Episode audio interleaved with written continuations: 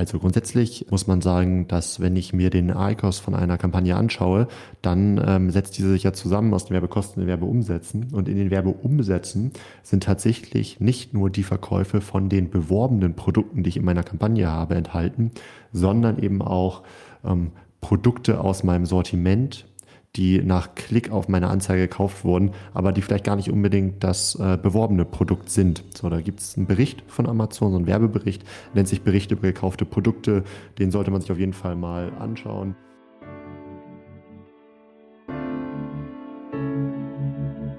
Ahead on Marketplaces, der Podcast für mittelständische Unternehmen. Präsentiert von MoveSell, deinem Partner für Amazon-Strategien und Tools. Mit Moritz Meyer und Florian Vettel. Moin Flo. Moin Moritz. Ja, nächste Folge. Heute soll es um das Thema Amazon Advertising und die Profitabilität gehen. Das heißt, wir zeigen euch acht Quick-Tipps, wie ihr einfach ohne Vorkenntnisse euren ACOS senken könnt, beziehungsweise euren ROAS erhöhen könnt. Bevor wir reinstarten, äh, wie immer ein paar kleine Updates ähm, von uns und aus der Szene. Ja, Flo, hast du ein Update? Was ist in den letzten Wochen so passiert? Ja, ich habe zwei kleine Updates mitgebracht. Ja, man hatte mir Flo Nottorf, ähm, also der Flo von Adference, mal wieder geschrieben. Ich war ja schon häufiger da in seinem Advertising-Podcast als Experte zu Gast und jetzt hat er wieder angefragt, ob ich nicht beim neuen Kurzbeitrag mitmachen möchte. Da geht's um ähm, das Thema Performance, das heißt, wie messe ich ähm, möglichst ja, effizient und auf der anderen Seite auch tiefgreifend meine Advertising Performance mit dem Arcos, CPO und Co. Also da geht es unter anderem ja heute auch drum. Das steht bei mir an, da habe ich mich sehr gefreut, äh, da mal wieder dabei zu sein, weil es ja auch mal Spaß macht mit Flo und Mareike. Dann äh, mein zweites Thema, was ich mitgebracht habe, da geht es um unseren YouTube-Kanal. Ähm, habe mich total gefreut, dass Vincent, ähm, ein erfahrener Consultant bei uns, auf mich zugekommen ist ähm, und gesagt hat, ähm, dass er Lust hat, in dem Bereich zu unterstützen. Dementsprechend wird der uns jetzt demnächst mit ordentlich Content für YouTube unterstützen. Das heißt Checklisten, Best Practice aus unserem Consulting-Alltag, Anleitungen und so weiter. Das heißt, ähm, da kann man sich, glaube ich, auf einiges freuen. Alright, cool. Ja, wie sieht es bei dir aus? Also vor allem spannend wird am 17. und 18. Mai, dass wir bei der OMR wieder mit einem Messestand vertreten sind. Die ist ja leider die letzten Jahre aufgrund Corona ausgefallen. Ähm, da freuen wir uns sehr drauf und das ist auch immer ein cooler Zeitraum, die Tage davor, danach oder auch an den Tagen ähm, Partner und Kunden kennenzulernen. Von daher, das ist cool, dass das losgehen kann. Dann startet zum 1.3. bei uns der Thomas als Operations Manager. Thomas hat jahrelange Erfahrung im Seller- und Vendor-Bereich, kommt hier aus der Region, also aus dem Norden. Und ja, was sind seine Hauptaufgaben? Ähm, es geht darum, dass unsere Qualität gesichert wird und unsere Prozesse weiter verbessert werden. Das heißt, alles, was fachlich ist in der Beratung ähm, oder im Marketing, das heißt in Bezug auf SEO und SEA, ist so sein ähm, Bereich und das wird er dann maßgeblich intern weiter voranbringen. Ja, dann schon mal ein kleiner Teaser für die nächste Folge. Ähm, bei uns ist viel passiert in den letzten Monaten im Hintergrund. Wir haben schon länger an anderen Marktplätzen gearbeitet und bald wird es offiziell, dass wir auch Ansprechpartner für die Marktplätze Otto, Zalando und About You sind. Und ja, unser Fokus auf Amazon bleibt natürlich, keine Frage. Nichtsdestotrotz öffnen wir uns da weiter. Ähm, die Nachfrage ist da groß und ja, da freuen wir uns oder da könnt ihr euch auf viele Insights freuen. Ähm, mehr dazu aber dann in der nächsten Folge. Ja, sehr cool. Gerade um eher freue ich mich drauf. Ähm, ich weiß noch letztes Mal, da haben wir uns ja ganz äh, clever platziert direkt vor der Food Area mit unserem Strand. Ähm, hat geklappt, ja. Hat geklappt, ja. Wollen wir schauen, ähm, ob die Nachfrage genauso hoch ist, auch etwas weiter weg von der Food Area. toi, toi, toi. Ja. Okay, dann lass uns ähm, reinstarten in das Thema. Heute acht ähm, Quick Tipps, ähm, vielleicht einmal vorab welches Level, um welches Level geht es hier heute? Geht natürlich eher in, in den Bereich ähm, Einstiegslevel rein. Es sind wirklich ähm, Quick-Tipps, ähm, aber viele sind genau in dieser Phase und möchten sich das nicht sonst wie komplex und aufwendig über Monate aufsetzen, sondern wollen wirklich wissen, wie kann ich möglichst schnell mein ACOS senken, das heißt meine Profitabilität der Werbung erhöhen, das heißt im Endeffekt eine höhere Gewinnmarge haben. Ja, führen uns doch einmal kurz durch oder vielleicht auch zum Start. Was ist überhaupt der ACOS? Ähm, ist es eine gute Bezugsgröße? Ähm, was sind Vor- und Nachteile? Und ähm, ja, wie kann ich das eigentlich noch messen? Und warum sprechen wir heute nur über den ACOS? Ja, vielen Dank für nur eine Frage. Ähm, genau, also ACOS, das ist eine Amazon-spezifische Kennzahl, die eben die Profitabilität misst. Wofür steht ACOS überhaupt? Advertising Cost of Sales ähm, ist letztendlich einfach die Inverse zum ROAS. So, also der ROAS ist ja auch außerhalb von Amazon, äh, wer sich schon mit Performance Marketing beschäftigt hat, äh, der kennt die, ist bekannt. Ähm, der ARCOS berechnet sich wie folgt, Werbekosten durch Werbeumsatz. Das heißt, je niedriger der ARCOS ist, der in Prozent angegeben wird, desto besser ist meine Profitabilität. Beim ROAS ist das genau andersrum. Je höher der ROAS ist, desto besser ist meine Profitabilität. Genau, sag noch mal kurz was ähm, zum CPO, um den es ja heute bewusst ähm, nicht gehen soll. Ähm, was ist das? Was sind vielleicht ähm, Vor- und Nachteile? Und ja, warum schauen wir uns jetzt hier nur den, den ACOS heute an? Genau, also CPO, das ist letztendlich auch eine alternative ähm, Messkennzahl, Cost per Order. Das heißt, was äh, zahle ich an Werbung für eine Bestellung? Da ich auch häufig weiß, was ich für, für Margen eben habe, kann man da eben sehr schnell gut ablesen, wie meine Marge denn dann auch ist, wenn ich weiß, eine Marge von irgendwie 1 Euro, ähm, ich habe ein CPO von 20 Cent, dann weiß ich, dass da noch 80 Cent irgendwie übrig sind. Ähm, damit arbeiten auch wir in der Praxis, kommt ein bisschen drauf an, ähm, von welchem Projekt man spricht und was, was wie gut passt, aber es ist auf jeden Fall eine gute Alternative. Da werden wir sicherlich auch nochmal in einer anderen Folge dann detaillierter darauf eingehen. Aber heute nehmen wir uns erstmal genau den, den ACOS vor. Genau. Vielleicht noch als kleinen, äh, kleine Info dazu. Das heißt, beim CPO habe ich natürlich den Vorteil, wenn ich alle meine anderen Kosten Faktoren kenne, wie beispielsweise meine Einkaufsmarge, weitere Gebühren, Logistik und Co., dass ich das alles mit reinhauen kann und dann eben genau weiß, wie ist halt wirklich meine Marge, wie verändert die Werbung wirklich meine Marge. Das ist natürlich bei dem rein Amazon-bezogenen ACOS oder ROAS ähm, nicht der Fall, aber wenn man weiß, worauf du ja bestimmt auch gleich nochmal näher eingehst, ähm, was der ACOS kann und was er eben nicht kann, ist es auch völlig in Ordnung, ähm, damit erstmal zu arbeiten, vor allem im, im, ersten, ja, im ersten Schritt. Ja, es gab übrigens ganz lange ähm, nicht mal den ROAS in der Anzeige von Amazon, ähm, also in der Werbekonsole von Amazon, sondern wirklich nur den Arcos. Ähm, und da sind viele Werbetreibende froh, ähm, dass es jetzt auch die gewohnte Kennzahl, nämlich den ROAS gibt. Ja, und man muss natürlich auch einfach dazu sagen, ähm, ja, es ist richtig, den CPO zu pushen und damit viel zu arbeiten. Nichtsdestotrotz ist es nicht der Fall in der Praxis. Ähm, die meisten arbeiten einfach äh, mit dem ACOS ähm, auch auf erfahreneren Levels. Ähm, genau, von daher fokussieren wir uns heute auch einfach mal auf den ACOS beziehungsweise den ähm, ROAS. Ja, dann äh, lass uns tiefer rein. Ähm, was bedeutet der jetzt genau ähm, auf Amazon? Muss ich da noch irgendwie was berücksichtigen? Also wie aussagekräftig ist der? Mal jetzt äh, unabhängig von dem Vergleich zum CPO.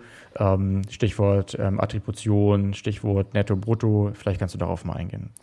Ja, klar, sehr gerne. Ne? Also die Frage ist halt, wann der ARCOS aussagekräftig ist. Und da muss man so ein paar Sachen berücksichtigen, wenn man sich den anschaut. Ähm, um das eben vernünftig einordnen zu können. Also grundsätzlich äh, einmal muss man sagen, dass wenn ich mir den ICOS von einer Kampagne anschaue, dann ähm, setzt diese sich ja zusammen aus den Werbekosten und den Werbeumsätzen. Und in den Werbeumsätzen sind tatsächlich nicht nur die Verkäufe von den beworbenen Produkten, die ich in meiner Kampagne habe, enthalten, sondern eben auch ähm, Produkte aus meinem Sortiment, die nach Klick auf meine Anzeige gekauft wurden, aber die vielleicht gar nicht unbedingt das äh, beworbene Produkt sind. So, da gibt es einen Bericht von Amazon, so einen Werbebericht, nennt sich Bericht über gekaufte Produkte. Den sollte man sich auf jeden Fall mal anschauen.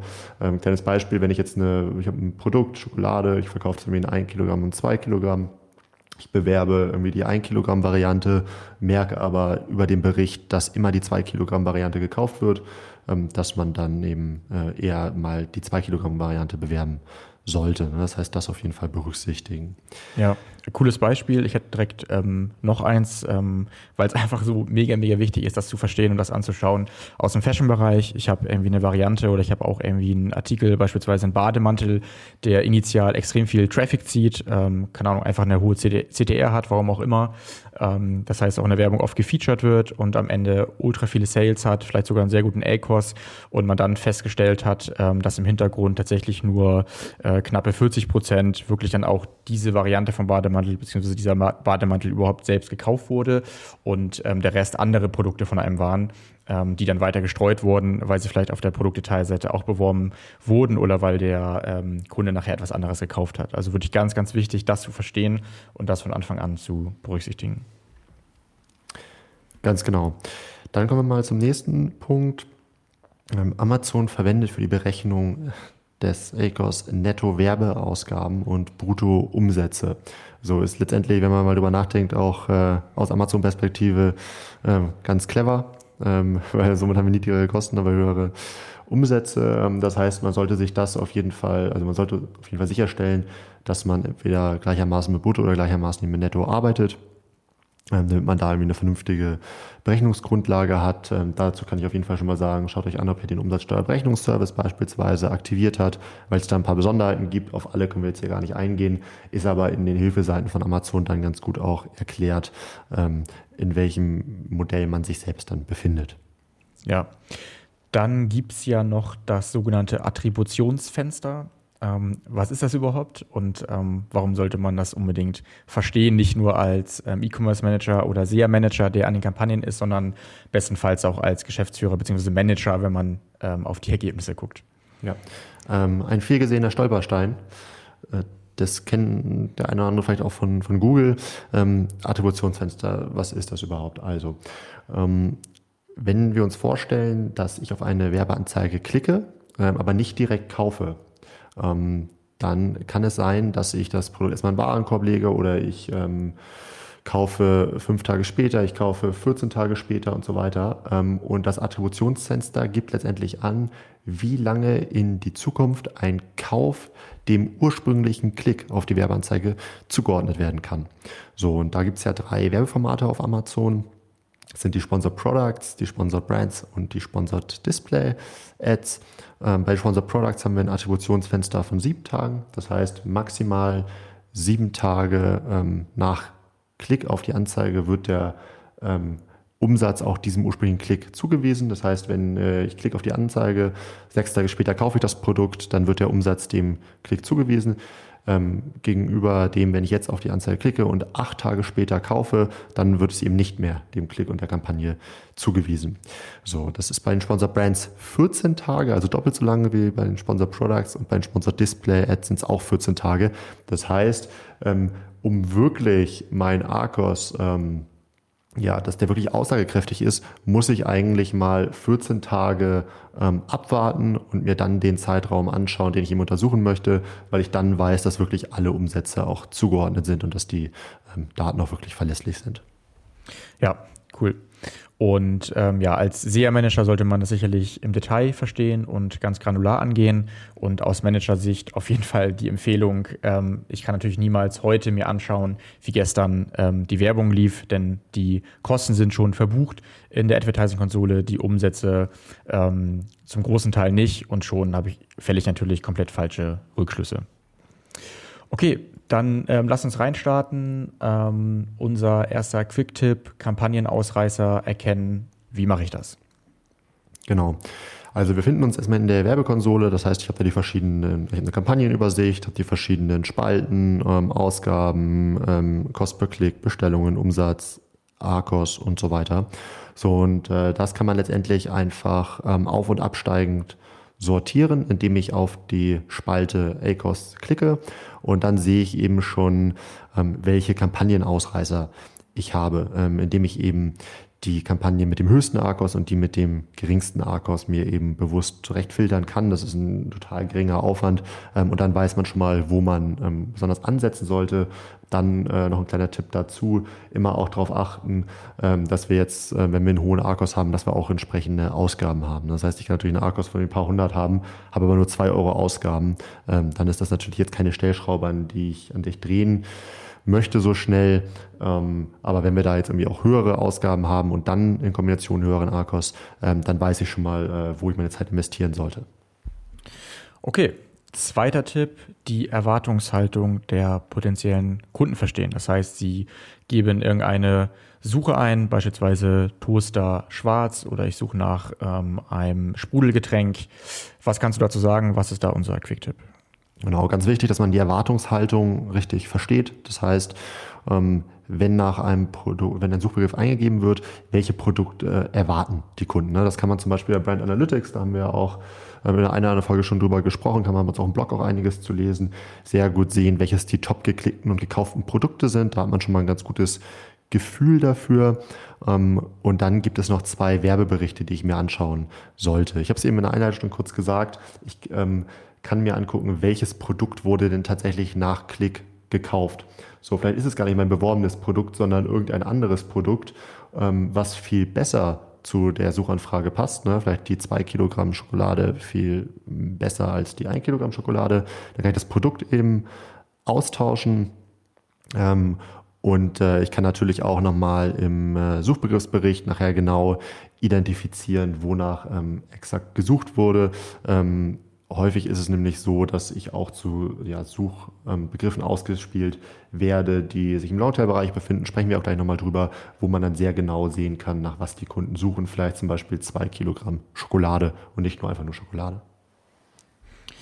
Ja, auf jeden Fall da auch der Tipp. Ähm, nicht selten ist sozusagen so die ursprüngliche Spekulation, ähm, was Kunden wollen, wenn sie nach einem Keyword suchen, falsch. Das heißt, da wirklich einfach testen, alle Varianten ähm, durchtesten. Wenn man natürlich ein geringes Budget nur hat und schnell vorankommen möchte, klar nimmt man die vermeintlichen Topseller zuerst, ähm, aber da auch immer nicht nur auf die schielen, ähm, haben wir auch schon oft erlebt oder erleben, erleben wir regelmäßig, dass auch andere Produktvarianten auf einmal total gut ähm, performen. Ja, dann lass uns weitermachen ähm, mit dem dritten Tipp.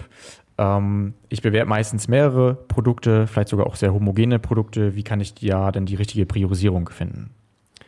Ja, ganz, ganz wichtig ist erstmal, dass man um, pro Kampagne und pro Anzeigengruppe ein Produkt bewirbt, ähm, wenn ich genau steuern möchte. Denn äh, ich kann leider nicht, wenn ich mehrere Produkte in einer Anzeigengruppe habe, sagen, okay, ich möchte, dass dieses Produkt ähm, sagen wir mal, 20 Prozent von meinem Kampagnenbudget bekommt, das andere 50 ähm, und das andere 30 Prozent, ähm, sondern Amazon verteilt äh, die Budgets und folglich auch die Ausspielungen der Produkte eigenständig.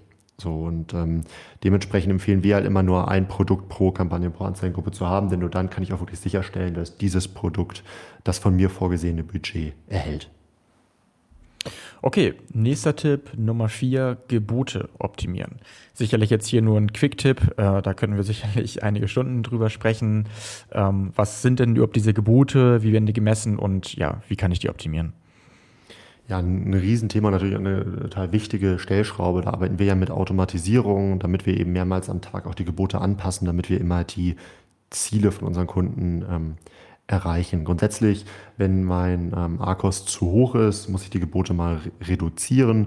Ähm, wenn mein ARCOS zu niedrig ist, kann ich äh, zu niedrig. Also wenn ich bereit bin, ähm, dass mein ARCOS sich noch erhöhen kann, damit ich mehr Ausspielung und so bekomme, ähm, dann äh, kann ich die Gebote natürlich erhöhen. Das Gebot ist erstmal ähm, der Betrag, den ich für ein Klick auf einen Suchbegriff äh, maximal bereit bin zu, zu zahlen. So, und da wir hier so einen Auktionsmechanismus haben, ähm, der von Amazon im Hintergrund läuft. Ähm, kann man sich das so vorstellen, äh, drei Anbieter wollen auf den Suchbegriff Teichpflege Werbung schalten. Ähm, der eine hat ein Gebot von 10 Cent, der andere von 20 und der andere von 30 Cent. Dann wird Amazon das Gebot bei äh, 21 Cent ähm, dafür nachher ansetzen ähm, und derjenige, der am höchsten geboten hat, nämlich der, der 30 Cent geboten hat, zahlt dann 21 Cent für den Klick. So, das heißt, es geht quasi so pyramidenartig hoch, dass ähm, man immer quasi den vorherig am höchstbietenden halt um einen Cent halt über, überschreitet. Da spielen natürlich noch Faktoren wie Performance rein. Das heißt, Amazon möchte natürlich auch möglichst passende und gute Produkte ausspielen. Das heißt, es ist nicht nur der Faktor Gebote, der darüber entscheidet, ob jetzt ausgespielt werde oder nicht. Da spielen auch Conversion Rate, Click-Through Rate, Produktseitenqualität und so weiter eine Rolle. Ähm, aber das ist erstmal grundsätzlich wichtig zum Thema Gebote mitzunehmen. Okay, verstanden. Dann gehen wir weiter zu Tipp 5, negative Keywords verwenden. Was sind negative Keywords und warum sollte ich diese einsetzen? Negative Keywords äh, sind letztendlich die ähm, Suchbegriffe oder die Produktseiten, ähm, zu denen ich nicht ausgespielt werden möchte. Wir haben auf Amazon ja manche Werbeformate, wie zum Beispiel automatischen Kampagnen, ähm, wo ich dem Amazon-Algorithmus einen gewissen Freiraum lasse, was die Ausspielung angeht. Die, das basiert, die Ausspielung basiert dann unter anderem auf den ähm, auf den Informationen, die ich in meinem Produktlisting eingepflegt habe. Aber eventuell gibt es da auch bestimmte Bereiche, zu denen möchte ich einfach nicht ausgespielt werden, weil ich weiß, ähm, dass, es, ja, dass mein Produkt da nicht passend ist. So. Und dann hinterlege ich genau solche Suchbegriffe ähm, als negative Keywords und stelle dann sicher, dass meine Kampagne dazu keine Ausspielungen erzielt. Und ich kann jetzt natürlich auswerten ähm, in meinen Werbeberichten, welche Suchbegriffe zum Beispiel für mich überhaupt nicht profitabel funktionieren, ähm, die einfach nicht zu meinem Produkt passen, aber Amazon mich trotzdem ausgespielt hat. Das erkenne ich im Suchbegriffsbericht. Ähm, dann kann ich diese eben in der Kampagne als äh, negativen Suchbegriff hinterlegen und dann ähm, löse ich damit quasi aus, dass zukünftig eben ich eben nicht mehr ausgespielt werde zu dem Produkt. Und auch da kann eine absolute Stellschraube für die Profitabilitätsverbesserung drin liegen. Okay, dann geht es weiter mit Tipp 6, Longtail-Keywords nutzen. Warum? Genau, vorab vielleicht erstmal, was sind Longtail-Keywords überhaupt?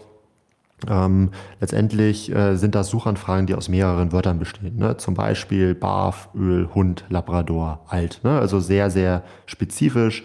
Ähm, und da ist es tatsächlich so, dass die Klickpreise im Longtail-Bereich häufig deutlich geringer sind, ähm, weil es natürlich auch mehr Arbeit ist, diese Longtail-Keywords vorab zu recherchieren. Und die Leute äh, suchen schon sehr spitz und wenn mein Produkt dann darauf passt, ist die Wahrscheinlichkeit auch nicht gering, dass dann auch nachher dazu gekauft wird. So, kleine Info noch, der Großteil der Suchen ähm, oder ein häufig unterschätzt großer Teil der Suchen, nämlich knapp 50 Prozent des gesamten Umsatzes und der gesamten Suchen ähm, fallen nämlich im Longtail-Bereich an ähm, und damit eben deutlich geringere Klickpreise. Das heißt, es lohnt sich vorab, diese Zeit in Keyword-Recherchen und so zu investieren, äh, damit ich eben im Longtail-Bereich möglichst große Ausspielungen erhalte, günstige Klickpreise habe und folglich ähm, ja dann eben auch äh, positive Auswirkungen ähm, auf meine ACOS. Ja, cool. Also ein wichtiges Thema. Schaut euch an, welche auch Free Tools es gibt, wie zum Beispiel Brand Analytics oder auch die Amazon Suchvorschläge, wodurch ihr sehr schnell versteht, wie eure Zielgruppe wirklich sucht. Ähm, am Ende kommt auch nochmal ein ähm, Tipp von mir ähm, hinsichtlich Markenstatistiken, ähm, um die Customer Journey immer besser zu verstehen. Das heißt wirklich, ja, zu begreifen, was wollen meine Kunden wirklich auf Amazon. Die wollen nicht immer nur einfach einen Toaster haben, sondern die haben speziellere Vorstellungen. Okay, dann gehen wir kurz ähm, raus, sozusagen aus der Advertising-Konsole hin zu der Produktseite, die am Ende ja auch die potenziellen Kunden sehen, wenn sie auf eine Anzeige geklickt haben. Und unser siebter Tipp ist, die Produktseite zu verbessern. Warum hat die Produktseite denn damit was zu tun? Warum ist das verzahnt und ähm, mit welchen Maßnahmen kann ich denn dadurch meine Kampagnenperformance verbessern? Also erstmal hängen die Produktseiten ähm, total eng mit den Werbekampagnen zusammen. Ähm, und das sind auch häufig, ist häufig auch ein Punkt, wo irgendwie Leute, die sich mit Google Ads gut auskennen, erstmal drauf ausrutschen, weil auf Amazon das wirklich sehr, sehr stark zusammenhängt. Ne? Bei Google ist natürlich auch nicht ganz unrelevant, ähm, wie die Website aussieht, aber auf Amazon hängt das wirklich so stark zusammen, dass es teilweise so sein kann, wenn ich bestimmte Suchbegriffe in meinem Produktlisting nicht an den richtigen Stellen platziert habe, erhalten meine Werbekampagnen gar keine Ausspielungen. So und ähm, grundsätzlich kann man natürlich mal festhalten, je attraktiver die Produktseiten sind, desto ähm, ja, weniger Klicks, also Ausgaben werden auch für einen Verkauf benötigt, weil einfach mehr Produktseitenbesucher auch zu Kunden werden. Ähm, und da haben wir natürlich verschiedene Stellschrauben auf so einer Produktseite, die ich beeinflussen kann. Ähm, das sind die Beschreibungen natürlich ganz klassisch, Titel, Attribute, Produktbeschreibung. Dann haben wir die Bilder, mit denen man viel machen kann, Videos, die man auf Produktseiten hinzufügen kann. Dann haben wir diese Bild-Text-Kombination im A-Plus-Content für Marken. Rezension und Preis sind natürlich auch Themen, ähm, die man beeinflussen kann. Also wenn man das alles richtig macht, hat man auf jeden Fall da eine große Stellschraube. Also wir haben das schon erlebt, dass wir mit Kunden losgelegt haben. Ähm, da war quasi noch gar nichts auf den Produktseiten. Die wurden einfach nur per Schnittstelle aus dem Online-Shop halt übertragen. Ähm, die ähm, Arcos-Werte waren, waren, waren total daneben. Ähm, und äh, der Kunde hat eben gefragt, Mensch, wie kriegen wir das verbessert? Ähm, und hat eben genau diesen Fehler gemacht, dass man äh, sich eben nicht die Produktseiten angeschaut hat, sondern nur die Werbung. Ähm, und wir haben eben dann einen gewissen Teil dann auch einfach in gezielte Produktseitenverbesserungen investiert, konnten dadurch dann die Ausspielungen verbessern und nachher aber auch deutlich die Conversion Rates, Click-Through Rates. und das hat sich dann wiederum stark auf die Kampagnen ausgewirkt. so das heißt, ein kleines Beispiel, wie das eben so zusammenhängt. Ja, und das ist sicherlich auch kein kann man machen, sondern muss man machen Tipp, ähm, denn es hat ja maßgeblich Einfluss darauf, wie erfolgreich ich bin mit meiner Werbung. Wenn man schnell starten möchte, reicht es sicherlich, ähm, Basic Content zu haben, aber am Ende kann man nicht, nicht sehr, sehr stark in der Werbung sein, wenn man seinen Content nicht optimiert. Und vielleicht können wir da auch noch einmal auftrennen, wie das genau funktioniert. Man kann da ja unterscheiden zwischen der sogenannten Matching-Phase vom Ranking oder auch von mir aus vom Werbealgorithmus. Das heißt, ich muss ja erstmal eine gewisse Relevanz herstellen, dass Amazon auch versteht, für dieses Keyword, was ich eingebucht habe in der Werbekonsole, bin ich auch relevant, beziehungsweise bin ich auch grundsätzlich das passende oder richtige Produkt. Und das kann natürlich grundsätzlich oder einfach gesagt nur, nur passieren, wenn die richtigen Keywords oder die Keywords, die ihr eingebucht habt, eben auch an den richtigen Stellen auf der Produktseite vorhanden sind. Und einfach gesagt sind natürlich der Titel, die Bullet Points und die Backend-Keywords dort die relevantesten Stellen. Ich habe doch mal kurz ein äh, Beispiel rausgesucht, damit das ähm, anschaulich ist. Ich habe hier so einen Schoko-Adventskalender von Kinder, also von der Marke Kinderschokolade. Und ähm, der hat auch 540 positive Rezensionen. Der scheint grundsätzlich zu funktionieren. Jetzt habe ich hier aber im ganzen Listing, das heißt weder im Titel noch in den Bullets noch in der Beschreibung, das Wort Adventskalender. So, das heißt, ich kann natürlich durch irgendwelche indirekten Effekte, auch durch die Markenbekanntheit, trotzdem eine Chance haben, irgendwie angezeigt zu werden. Mit Sicherheit habe ich aber eine deutlich geringere Relevanz gegenüber anderen Kalendern, die eben dieses Wort Adventskalender im Titel haben, gegebenenfalls noch verschiedene Schreibweisen auseinandergeschrieben.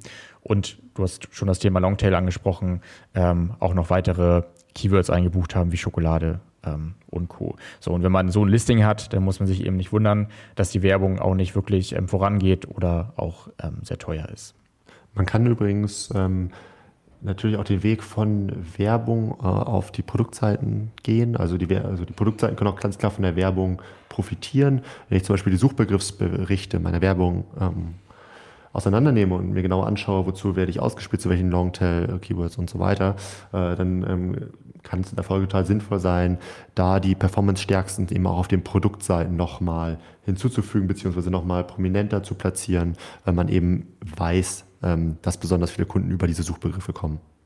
Genau. Das heißt, diese zweite Phase, nachdem ich überhaupt erstmal angezeigt wurde, also ausgespielt wurde in der Werbung und geklickt wurde, ist natürlich dann, dass ich möglichst attraktiv auch sein möchte. Das heißt, da geht es jetzt wieder um die ganzen ähm, On-Page-Faktoren, ähm, was du ja auch schon angesprochen hast. Wie gut sind meine Bilder? Wie gut ist mein A-Plus-Content? Also ein bisschen mehr das Visuelle. Wie gut sind die Produktdaten einfach für den potenziellen Kunden? Da geht es natürlich nicht mehr um den Algorithmus. Und das zusammen sorgt natürlich dafür, wenn ich attraktive Produktseiten habe, attraktiven Content, dass meine Werbung auch besser funktioniert. Okay, falls ähm, du dazu nichts mehr hast, würde ich jetzt auf unseren achten und letzten Quick-Tipp eingehen. Ja, lass uns das gerne machen. Okay, der letzte Tipp ist, dass ich mir auch das Anzeigendesign anschauen kann. Das heißt, bisher haben wir über sehr viele Faktoren gesprochen, die ich direkt in der Advertising-Konsole optimiere, die auch eher sehr datengetrieben, äh, also KPI-bezogen sind. Ich kann aber auch das Anzeigendesign bei manchen Formaten verbessern. Erklär doch einfach mal, bei welchen Formaten kann ich das machen und worauf sollte ich achten? Ja, sehr gerne. Also grundsätzlich ähm, sind hier die Formate Sponsored Brands ähm, und Sponsored Display Ads. Da habe ich einfach verschiedene Gestaltungsmöglichkeiten mit dem Slogan. Ich kann im Rahmen von 50 Zeichen eben kurz einen Anzeigentext ähm, hinzufügen, äh, wenn wir zum Beispiel uns eben an dieses genannte Longtail-Keyword erinnern, zum Beispiel Barf, äh, Öl, Hund, Labrador, alt, ähm, dann könnte jetzt, äh, wenn so eine solche Suchanfrage eingegeben wird, könnte man jetzt hier äh, zum Beispiel im Anzeigentext ähm, auf äh, eben alte Labrador, Barf für alte Labradore eingehen. Das ähm, ja, gibt einfach dem Betrachter das Gefühl, dass diese Anzeige extrem passend ist ähm, und dann wird man damit eben die Wahrscheinlichkeit, dass er auf diese Anzeige klickt, steigern. Das Ganze kann ich natürlich mit dem Bild weiterverfolgen, indem ich dort eben auch dann vielleicht so einen Labrador zeige. Ähm, wenn ich ein Video in meiner Anzeige habe, kann ich da genauso einen Labrador zeigen. Ähm, Genau, und auch das angezeigte Produkt kann sich verändern. Das heißt, ich habe natürlich manchmal bei so einer Sponsor Brands Anzeige zum Beispiel drei Produkte, die in Form von Banner ausgespielt werden. Ähm, und da kann ich natürlich auch dafür sorgen, ähm, dass natürlich auch genau die ähm, Produkte angezeigt werden, die dann eben auch zur, zur Anfrage am besten passen. Ne? Und das sind eben die Produkte, äh, wo man dann eben auch einfach die richtige Erwartungshaltung trifft. Ja, genau. Am Ende muss ich mir natürlich auch wieder die Daten anschauen ja, hält, halten diese Daten meiner Behauptung, meiner Vermutung, meiner These stand, dass ähm, zu diesem Keyword der und der Slogan passt. Das muss man natürlich einfach analysieren. Nichtsdestotrotz, was du ja meinst, ist überhaupt erstmal schauen, dass man ähm, das Granular auf Keyword-Ebene, auf Kampagnenebene eben auch auf dieses Anzeigendesign ähm, anpasst. Und ich habe da gerade mal ähm, ein gutes Beispiel rausgesucht, äh, zum Beispiel Osan. Das ist ein, eine Marke für Kindersitze, die wir betreuen. Und wenn ich jetzt Osan Kindersitz in den Suchschlitz bei Amazon eingebe, dann ähm, kommt ähm, ja deren Logo, so wie es sollen soll, oben in der Ad. In der Ad ähm, dann kommt ein ähm, schöner Titel, sicherer Transport ihrer Liebsten mit Osan. Das heißt, ich gehe direkt darauf ein, was ist mein Nutzen. dass ich nach einem Kindersitz gesucht habe, weiß ich ja ihre Liebsten plus die Marke. Das heißt, ähm, dort entsteht direkt Kopfkino und dann wird auch nur der Kindersitz ähm, angezeigt und keine anderen Produktkategorien und wahrscheinlich auch der Bestseller, der dort am besten funktioniert hat. Okay, das waren unsere Quick Tips. Wenn du nichts mehr hast, würde ich jetzt noch ein paar allgemeine News raushauen. Das heißt, ein paar Tipps, was man sich noch anschauen sollte. Das wollten wir jetzt ja am Folgenende immer machen. Ja, mir fällt tatsächlich noch einer ein, den will ich noch kurz hinterher schieben. Ähm, und zwar hat Amazon ja vor einiger Zeit die Kampagnengebotsstrategie ähm, ja, bereitgestellt äh, für Werbetreibende. Und da habe ich verschiedene Möglichkeiten. Ähm, ich kann zum Beispiel dynamische Gebote nur senken, auswählen. Äh, und das ist auch nochmal eine gute Möglichkeit, den ROAS zu verbessern. Denn diese dynamische Gebotsanpassung reagiert in Echtzeit und reduziert Gebote bei Kunden mit geringerer Kaufwahrscheinlichkeit. Das heißt, es wird man manuell niemals so ähm, selbst machen können, aber eben über die Automatisierung von Amazon äh, erreicht man eben diesen Einfluss auf das individuelle Kaufverhalten des Kunden. Und ähm, das ist etwas, ähm, das ist einfach nur ein Häkchen, was da gesetzt wird. Äh, damit ist es dann natürlich nicht alleine getan, aber das verbessert es eben auch. Dementsprechend äh, ist mir das noch eingefallen, das würde ich vielleicht noch mitgeben. Ja, cool, finde ich gut. Wenn du jetzt aber schon über dynamische Gebote sprichst, das heißt, wir etwas komplexer werden, über Automatisierung, äh, dann sag doch jetzt nochmal kurz, wir haben ja gesagt, heute waren das ähm, Quick-Tips ähm, auf einem bestimmten Level. Was wären denn so die nächsten Levels? Was wären denn andere Optimierungskonzepte? Stichwort Bulk, Überwachung, Automatisierung, dass du die einmal in ähm, jeweils einem Satz anreißt. Und da haben wir, glaube ich, auch einen guten Abschluss zur Einordnung dieser Tipps. Genau, also alle kriege ich jetzt natürlich nicht unter. Ich kann aber trotzdem mal ja. äh, sagen, was, was, was mir jetzt direkt halt einfällt, weil wir es bei unseren Kunden natürlich auch so machen. Ähm, also das Stichwort ist da einfach ähm, Automatisierung. So und äh, wir automatisieren, also bei uns sieht es zum Beispiel so aus, dass wir ähm, für einzelne Produkte und Produktsegmente Ziel äh, Arcos-Werte festlegen und dann versuchen wir natürlich, diese Zielwerte einzuhalten. Und das schaffen wir eben über äh, also Gebotsanpassungen mehrmals täglich, äh, dass wir eben die optimalen Gebote für die einzelnen äh, Suchbegriffe, zu denen das Produkt ausgespielt wird, finden da ist ja die Performance zu jedem Suchbegriff dann doch eine andere, folglich auch ein anderes Gebot. Der Wettbewerb kann sich da verändern. Ähm, dementsprechend muss man da sehr, sehr schnell drauf reagieren können. Dann natürlich das automatische Auswerten der Berichte, dass negative Keywords zum Beispiel hinzugefügt werden, sobald gewisse KPIs eben nicht mehr passen oder außerhalb unserer Performance-Ziele liegen.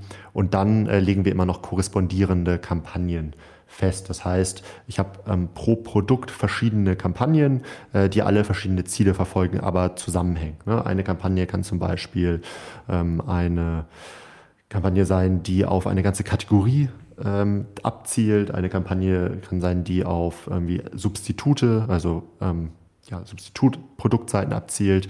Eine andere Kampagne kann auf komplementäre Produktseiten abzielen und so weiter. Ähm, und diese Kampagnen sollen natürlich voneinander profitieren. Dementsprechend verschieben wir Asins und Suchbegriffe zwischen diesen Kampagnen automatisiert, damit wir nachher natürlich auch viele Longtail-Listen automatisch generieren. Das heißt, diese vorhin so angepriesenen Longtail-Keywords werden in diesem ähm, automatisierten Kampagnen-Setup mit der Zeit immer länger. Ähm, das heißt, man bewegt sich immer mehr in diesem zweiten Bereich Bereich des, ähm, also wenn wir mal diesen Gesamtumsatz aufteilen, 50 Prozent über Shorttail, 50 Prozent über Longtail-Suchbegriffe, verschieben wir das immer weiterhin in diesen Longtail. Ähm, Suchbegriffsbereich ähm, und dementsprechend ermöglichen wir damit eben auch nachhaltige Profitabilität und trotzdem paralleles Wachstum, weil eben unglaublich viel auch möglich ist.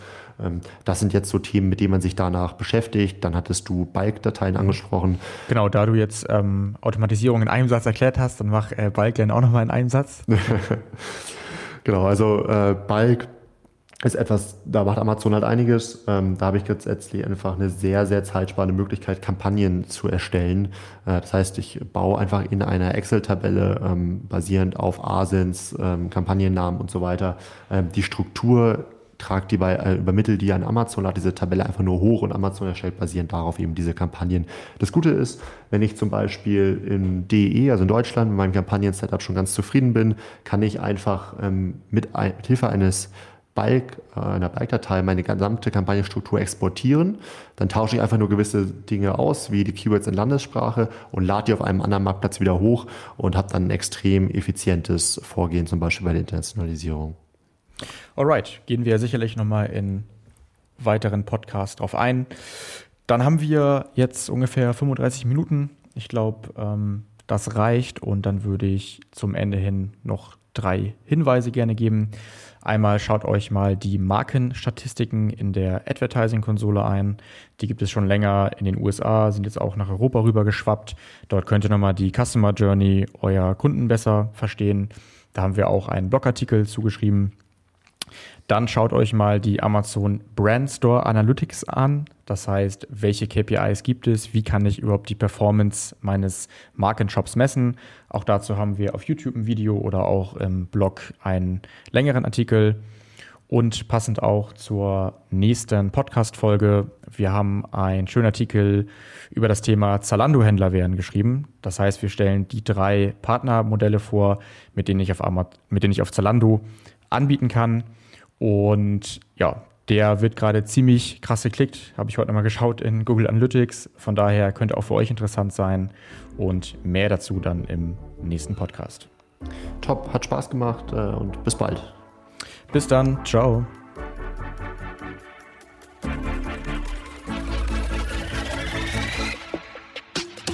Du möchtest noch mehr lernen und immer up to date sein? Dann folge MoveSell auf YouTube und LinkedIn.